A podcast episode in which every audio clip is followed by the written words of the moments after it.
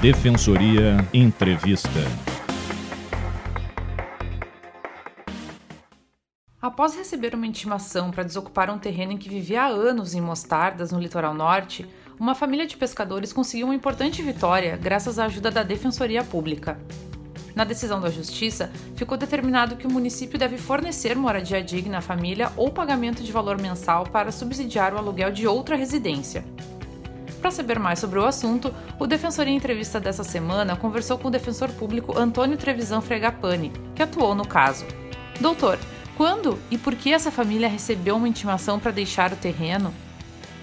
O caso envolve uma família residente no município de Mostardas que se viu na obrigação de se mudar para mais próximo do posto de saúde local, considerando que uma das filhas do casal estava apresentando problemas respiratórios e precisava frequentar com certa regularidade o posto de saúde local.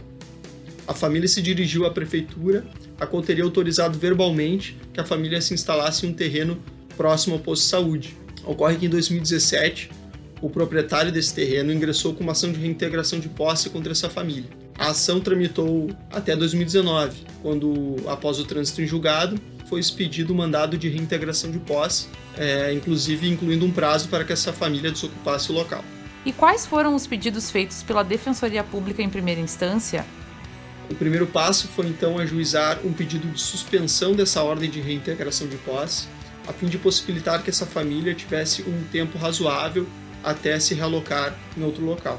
Em seguida, orientou-se a família a buscar junto à prefeitura uma solução para esse impasse, solicitando a inscrição em um programa de habitação popular ou até mesmo o deferimento de um benefício assistencial que possibilitasse mantê-la enquanto perdurasse a situação de vulnerabilidade. Ocorre que esse pedido foi negado na esfera administrativa, de modo que se fez necessário o ajuizamento de uma ação contra o município, postulando o respeito ao direito à moradia dessa família.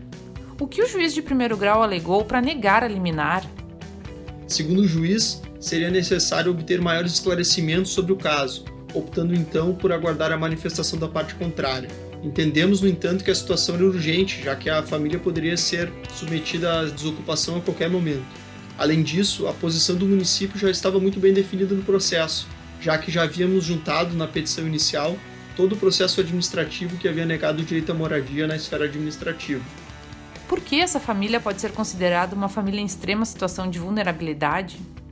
Toda a renda da família é oriunda da atividade da pesca exercida pelos pais. Além disso, no imóvel residem sete pessoas, sendo duas crianças, um adolescente e também um recém-nascido. Além do problema respiratório de uma das crianças, a situação se agravou com a chegada do novo coronavírus no Brasil, principalmente considerando que a existência de uma moradia digna é condição fundamental para respeitar as diretrizes de isolamento social das autoridades sanitárias.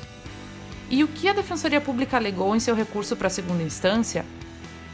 Na ação, afirmamos que a Constituição Federal impõe aos poderes públicos um comportamento ativo em relação à efetivação dos direitos fundamentais, especialmente para a população vulnerável.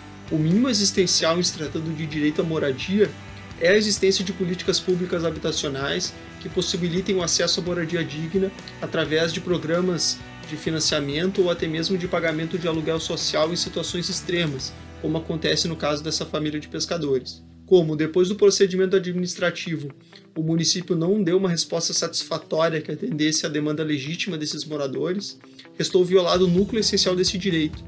E, doutor, o que foi decidido então na segunda instância?